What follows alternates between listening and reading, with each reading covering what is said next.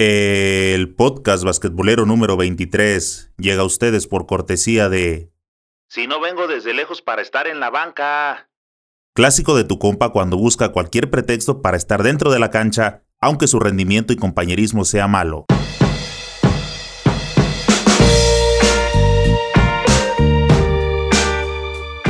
¿Qué pasa, banda basquetbolera? Bienvenidos a Señor Básquet, el canal oficial del deporte ráfaga. Ya casi llegamos a los 100.000 suscriptores. Somos la comunidad basquetbolera más grande de toda Latinoamérica. Si aún no me sigues en las distintas plataformas, este es el momento de hacerlo para que siempre estés bien informado. Recordarás que en el episodio 10 del podcast habíamos comentado uno de los tantos problemas en el baloncesto mexicano, me da mucha tristeza, pero después de 13 episodios más, retomaremos nuevamente esa temática ya que México, o mejor dicho, la asociación representante del baloncesto mexicano que es la de MEVA, acaba de ser suspendida por FIBA. Tal vez te preguntas, ¿y quién es FIBA para sancionar a México? FIBA es el organismo rector mundial para el baloncesto, es una asociación independiente formada por 213 federaciones nacionales de baloncesto en todo el mundo. Está reconocida como la única autoridad competente en baloncesto por el Comité Olímpico Internacional, el COI. Y ahora te estás preguntando, ¿y quién es ADEMEVA o por qué representa a México? ADEMEVA es el organismo que trabaja por el desarrollo del básquetbol en México. Cuenta con el aval de CONADE, el COM y FIBA Américas. Ahora que ya sabes quién es quién, Vamos a la nota importante, al meollo del asunto de este episodio del podcast.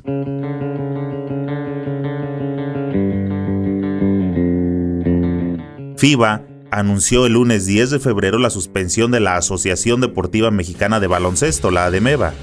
La verdad que los que somos basquetboleros ya de hace tiempo, esto para nosotros este tipo de situaciones ya suelen ser algo normal, algo constante con lo que hemos crecido a lo largo de nuestra trayectoria basquetbolera y nos da muchísimo coraje, la verdad es muchísimo coraje.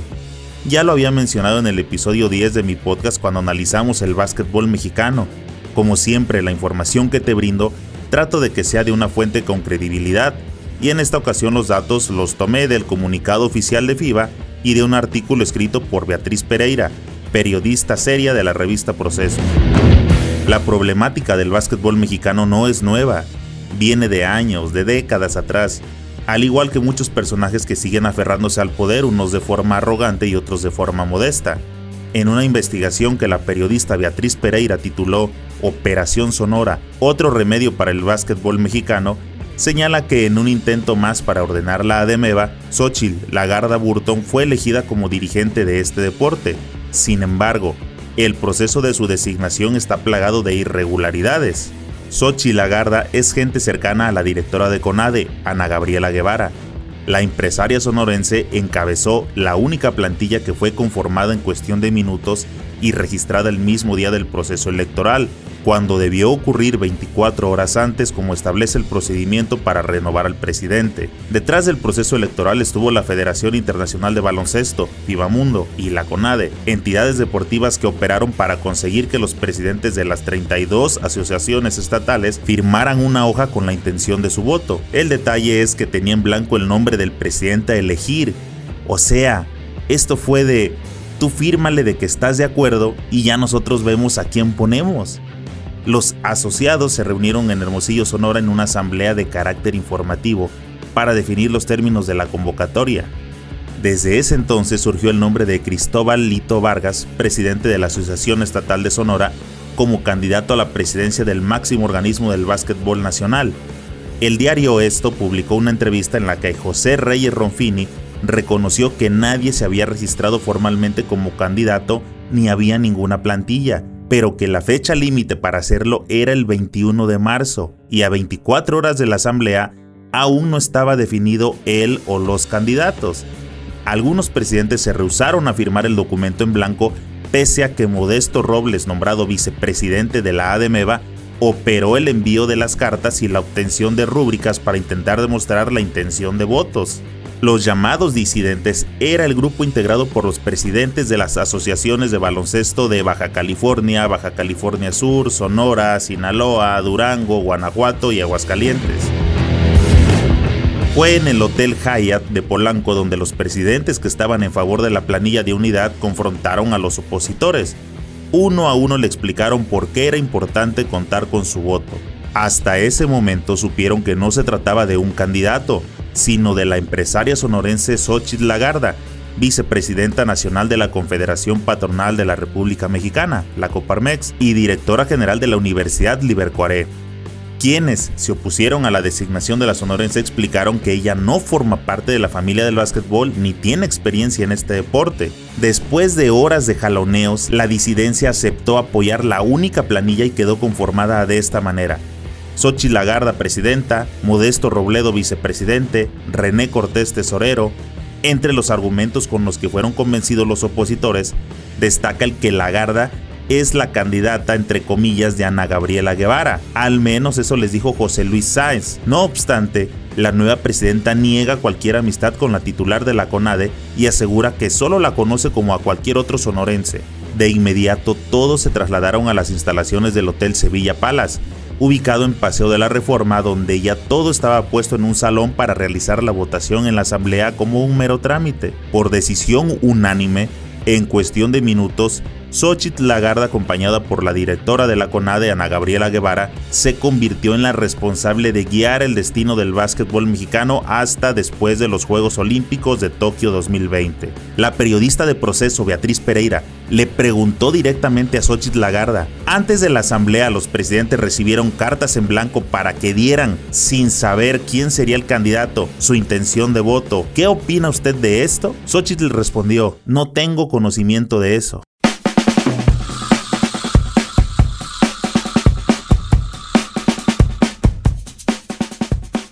La FIMAMUNDO y la CONADE han tenido las manos metidas en los procesos de elecciones de la ADMEVA desde abril de 2016, cuando se creó la Comisión para el Fortalecimiento del Básquetbol en Suiza, pero el orden y la armonía no llegaron al básquetbol mexicano ni se puso fin a dos décadas de conflictos administrativos en este deporte. El 11 de diciembre de 2016, los presidentes de las asociaciones estatales consensuaron que el empresario regiomontano Carlos Bremer de Grupo Financiero Value cubría el perfil para dirigir la ADEMEVA y votaron por él. Acordaron renovar todo el consejo directivo y poner a Bremer como su líder, pero Gilberto Hernández Oseguera los madrugó a todos. En una clara violación a la votación de los afiliados, se autoimpuso como presidente de la ADMEVA. De facto se apoderó del organismo, nombró como gerente general a José Reyes Ronfini y dispuso del presupuesto que le otorgó la CONADE. El abogado Hernández Oseguera creó unos nuevos estatutos que la propia Fibamundo rechazó porque le quitaba a varios afiliados su derecho al voto. Sin haber renunciado al cargo en el que se autoimpuso, Hernández Oseguera se convirtió al mismo tiempo en secretario general de la Federación Mexicana de Fútbol, la Femex Food, cuando John de Luisa se convirtió en presidente de esta en julio de 2018. El abogado pretendía mantenerse en los dos cargos, pese a que está impedido para hacerlo. Sin embargo, el presidente de la FIBA-Mundo, el argentino Horacio Muratore, lo presionó para que renunciara. Cuando así ocurrió en el último trimestre del año, la Ademeva quedó en manos de Reyes Ronfini, quien operó como gerente y como presidente. Ambos personajes dejaron a ese organismo deportivo en el limbo. Eso solo es un poco de los antecedentes. Ahora te diré por qué la Federación Internacional de Básquetbol suspende a su afiliada mexicana, la ADEMEVA.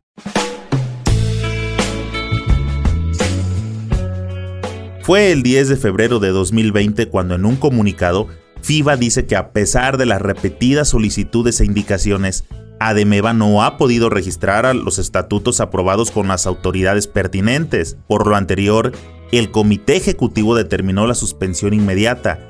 El origen del problema se encuentra en el reclamo de un grupo de presidentes de asociaciones estatales, Hablamos de Colima, Nayarit, Sonora y Tamaulipas, quienes se quejaron ante FIBA que fueron suspendidas indebidamente por Xochitl Lagarda el 23 de marzo de 2019 en una asamblea plagada de irregularidades. Las asociaciones votaron por Xochitl Lagarda con papeletas que firmaron en blanco para que después solo se añadiera el nombre de la nueva presidenta. ¿Puedes creer eso? A pesar de que fueron los propios asociados quienes participaron en las irregularidades y solaparon la llegada de Lagarda, cuando ésta comenzó a pedirles que pusieran orden administrativo en sus organizaciones, se molestaron los señores, se indignaron. Ante esta indiferencia, la Garda lo suspendió. Como parte de sus reclamos ante la FIBA, los inconformes acusaron a la presidenta de ser la primera en operar en la irregularidad, puesto que los estatutos que fueron aprobados el mismo día de su elección no han sido protocolizados ni registrados en el Instituto Registral y Catastral del Estado de Nuevo León, que es el estado donde nació la ADEMEVA. Por ello, las suspensiones de la Garda son ilegales para que los jugadores no sufran las consecuencias de las pifias, las mafias, los hierros administrativos, FIBA decidió que la selección mexicana puede participar en los clasificatorios para el torneo AmeriCup 2021 que se realizará el 20 y el 23 de febrero de 2020. Asimismo, la ciudad de Guadalajara conservará el derecho de organizar la FIBA 3x3 del AmeriCup 2020 que tendrá lugar en mayo de este año, y las selecciones nacionales de hombres y mujeres del 3x3 podrán participar en dichos eventos. La FIBA volverá a evaluar la situación de la ADMEVA en la reunión del 26 y el 27 de marzo próximos, y ahí es donde se decidirá el futuro del básquetbol mexicano. Así que, señores, desde este humilde estudio, les pedimos por favor tienen un mes para ponerse a trabajar como se debe porque toda la banda basquetbolera ya estamos hasta el gorro de estas situaciones.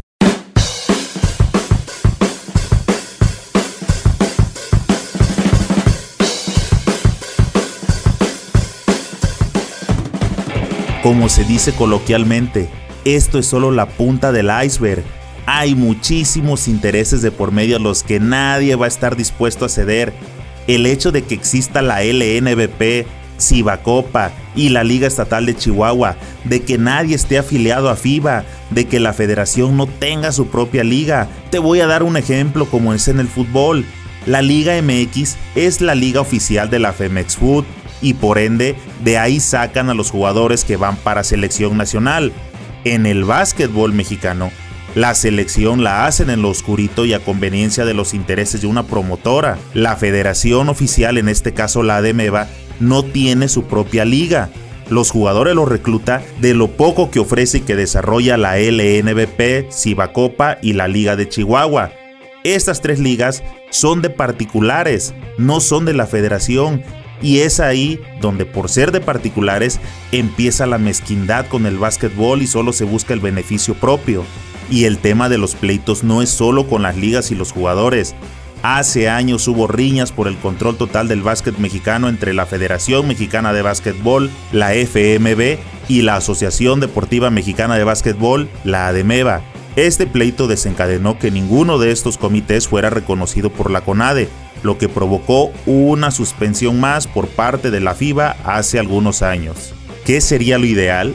que las ligas antes mencionadas se fusionaran y que existiera una sola competencia nacional. Sí, lo sé, estoy loco, sueño demasiado porque eso no va a suceder. Pero la verdad, qué chingón sería una liga bien organizada con equipos por todo el país.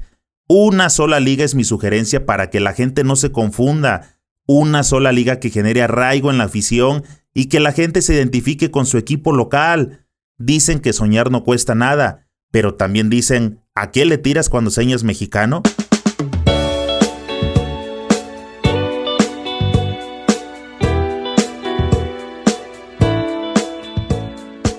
Al día de hoy que grababa este podcast, aún no había comunicado oficial por parte de FIBA.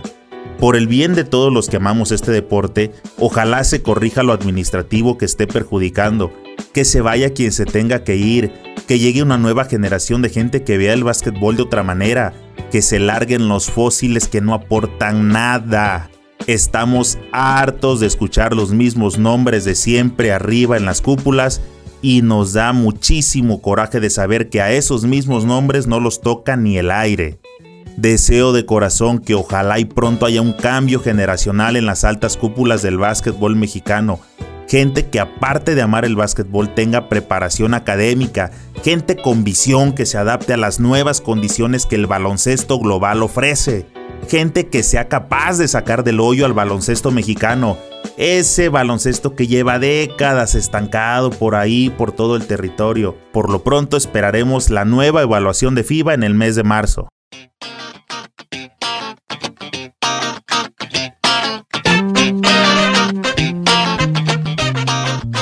Quiero aprovechar tu atención para recordarte que todo lo que va sucediendo día con día en la NBA Puedes encontrarlo en los videoblogs que voy subiendo casi a diario en las plataformas de YouTube, en las de Instagram y Facebook.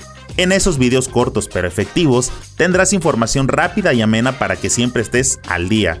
También subo reviews o reseñas de productos relacionados al baloncesto, como tenis y balones, etc. Les hago su unboxing, los llevo a probar a la cancha para poder darte una opinión sincera al respecto, con la finalidad de que tengas una buena referencia por si estás pensando en adquirirlos. Sobra decirte que todo el contenido que subo es exclusivamente basquetbolero. Date una vuelta y chécalo. Búscanos como señor Básquet. Estoy seguro que encontrarás algo que puede gustarte. Escríbeme tus comentarios y dime, ¿a quién te gustaría que le demos seguimiento? En YouTube, suscríbete al canal y activa la campanita. En iTunes, Evox, Spotify, Himalaya y las demás plataformas de podcast, síguenos para que te lleguen las notificaciones al instante. No se te olvide darle me gusta y en verdad compártelo con tus amigos para que cada vez seamos más los que integramos esta chulada de comunidad basquetbolera. Nos vemos pronto en alguna cancha.